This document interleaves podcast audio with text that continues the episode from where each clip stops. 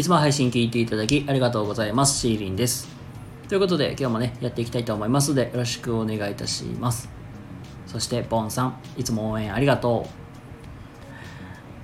う。はい、えー、どうもこんばんは、シーリンです。ということで、今日もね、のんびりまったりとやっていきたいと思います。えー、今日はですね、えーとまあ、日曜日ということでね、毎週こう、まあ毎週ね、まあ基本フリートークをするか、えー、コメント返しの回をするか、まあ、どちらかをね、えー、選択しておりますが、えー、今日はですね、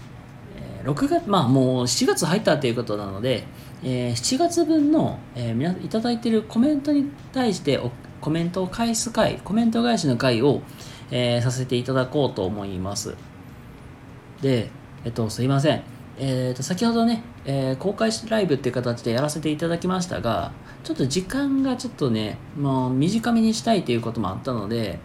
えー、と途中でね、すいません、終わってしまったので、えー、この収録は、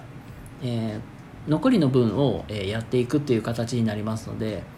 えーと、もしね、前半部分聞きたいという方いらっしゃいましたらね、えアーカイブ残ってますので、ね、あのブルドッグの、えーとサムネにしている回です。よかったらそちらからご覧ください。ということでね、えー、残りはね、すいません。後半の残りの分をね、やっていきたいと思います。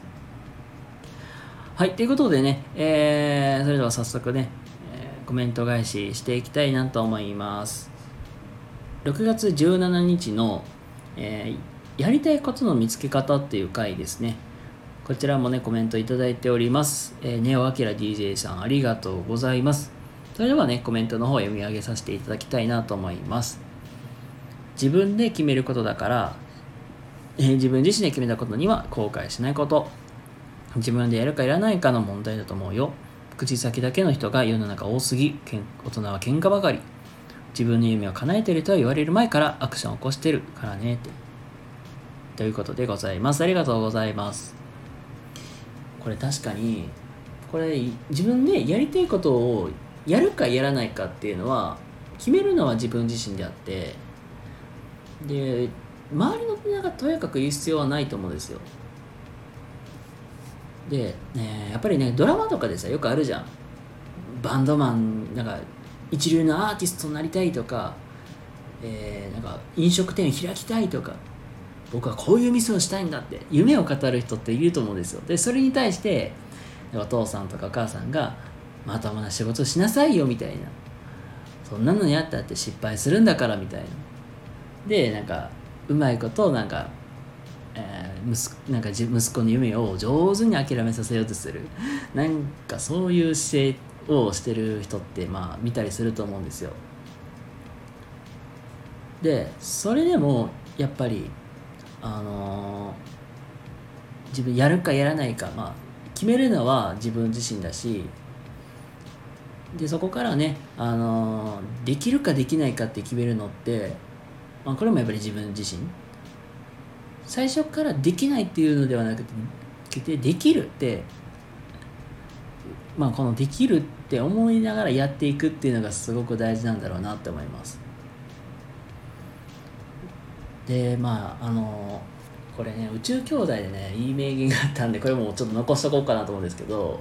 簡単に諦めれるのは夢じゃないと。っていうこの名言これあの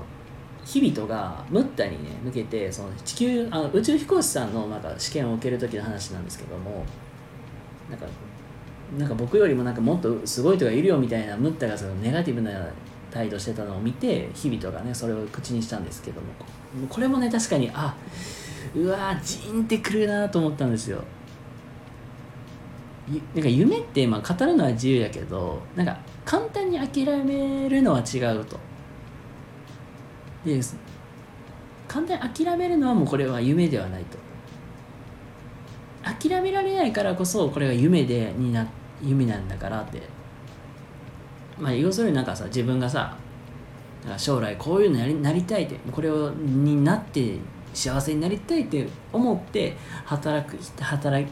仕事を決めたりするわけなんだからそれを簡単に諦めるのはこれはダメだと。で最後まであのもがきながらでもね模索していくのがすごく大事なんだろうなっていうのをすっごく感じました。でやっぱりねうんまあこれのこのねけんあのあれですねアキラさんねネオアキラ DJ さんのこの口先だけの人の人が世の中多すぎ。で、まあ、大人は喧嘩ばかりっていうのでこれ確かによくわかるなと思うんですよ。でもなんか自分の身の回りにもおるんですよね。なんか僕の地元兵庫県では、えー芦屋市で、まあ、26歳のま市長さんになった方がいらっしゃって、まあ、あのニュースになってるんでねご存知の方が多いかと思いますけども。やっぱりなんか僕の周りまあなんか周りなんかすごいなーっていう反面もあるけどなんか僕の周りではなんか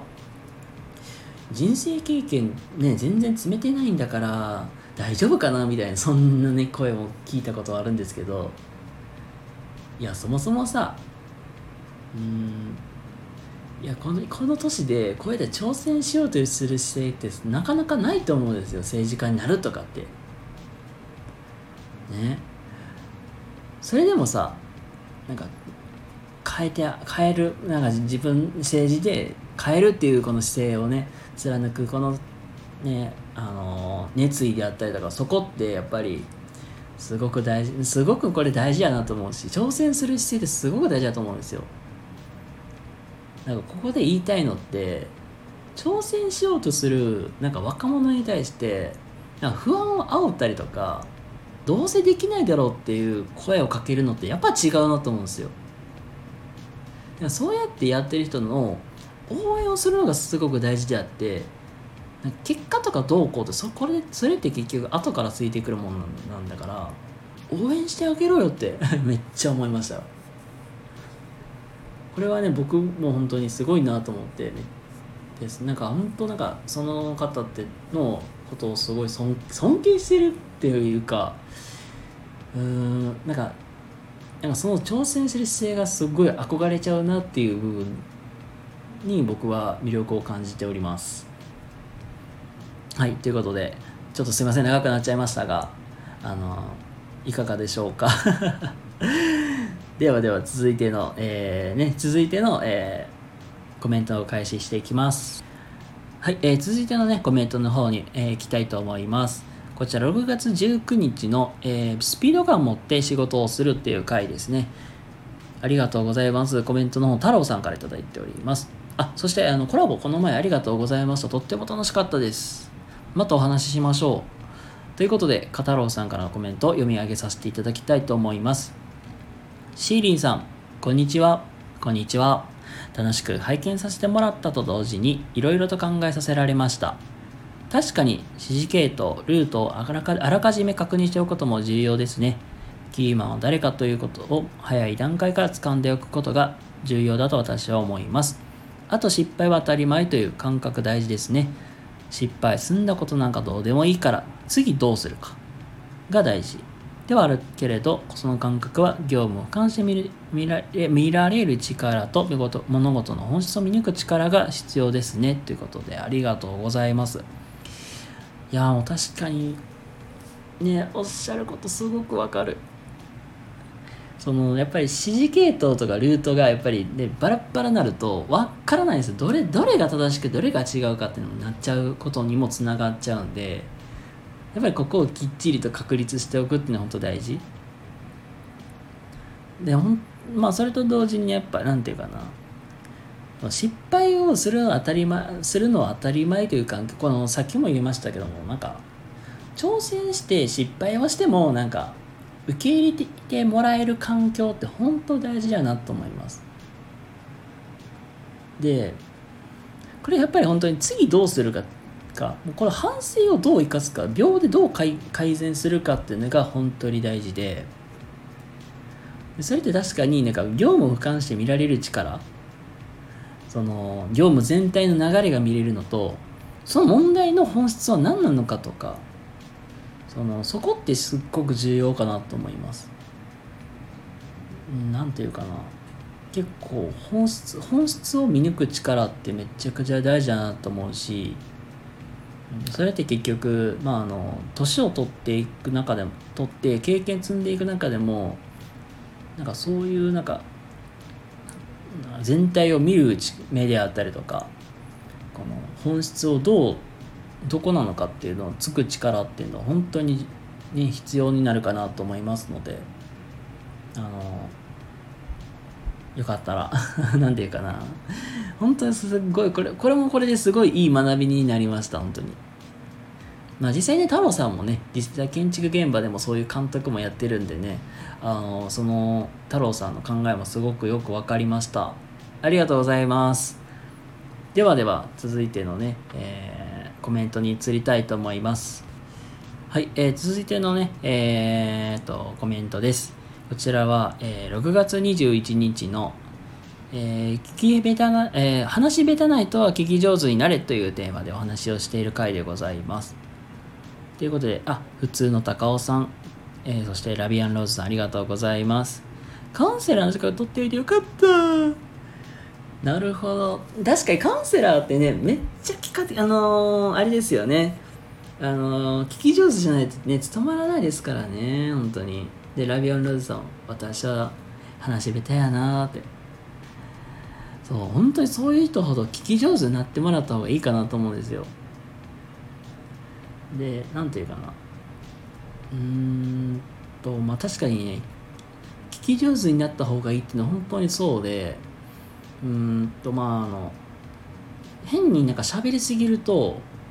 やっぱりなんか話なんか相手側からしたらすっごく話しづらい。どこでどう入れたらいいのかなみたいな。うんなんか伝えたいことがあってもなんかめっちゃ喋るから結局なんかあの相手側からしたらすごく気持ちよく話しにくいと思うんですよ。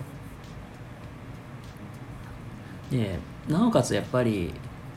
話し下手な人ほど結構いろいろ実はめちゃくちゃ喋っちゃうんですよね。なのでとにかく聞く。とにかく聞く。で相づちを上手に打ったりとか、まあ、そういうところもすごく大事だと思うしその質問をするとかってすごく大事なんですよ。これも質問力もあるんやけどその上手に質問をして、まあ、その質問の仕方もその相手がなんかあこういうの話したいっていうのを質問してあげるとよりいい感じになるかなと思います。はいということであの話しべてないとあの特にね僕みたいにもなんかもうおしゃべり大魔人になっちゃいなっちゃいがちな人ほどやっぱり話聞き上手になってください。はいすいません。ちょっと長くなってしまいましたがえー、っとねコメントの方大体返させ返していきました。ということでね、大体なんか2週間に1遍くらいのペースでやっていくつもりでしたけども、すいません。一気に全部返しちゃいました。すいません、本当にあのちょっと長くなっちゃいましたが、えー、私の、えー、チャンネルのコメントに関しましては、基本的には、えー、音声で返すようにするという、まあ、自分のなりのこだわりがあってやらせてもらっておりますので、あ、コメント入れたいのに返してもらえてないという、そで困っているそこのあなた。よかったら、あの、全、あの僕は無視してるわけではないので、後でまとめてね、返すっていう形で取らせてもらってますので、あの、ちょっと待ってもらえると嬉しいです。はい、ということで、えっ、とね、このリンタメチャンネルでは、まあ、こういうもろもろといろいろお話しさせてもらっておりますので、もしね、興味ある方いらっしゃいましたらね、いいねとかチャンネルフォローとかしていただけたら嬉しいなと思います。ということでね、えー、すいません、えー、今日はね、長くなっちゃいましたけども、最後まで聞いていただきありがとうございました。それでは皆様え、今日も明日も素敵な一日をお過ごしください。シーリンでございました。それではまた次回お会いしましょう。またね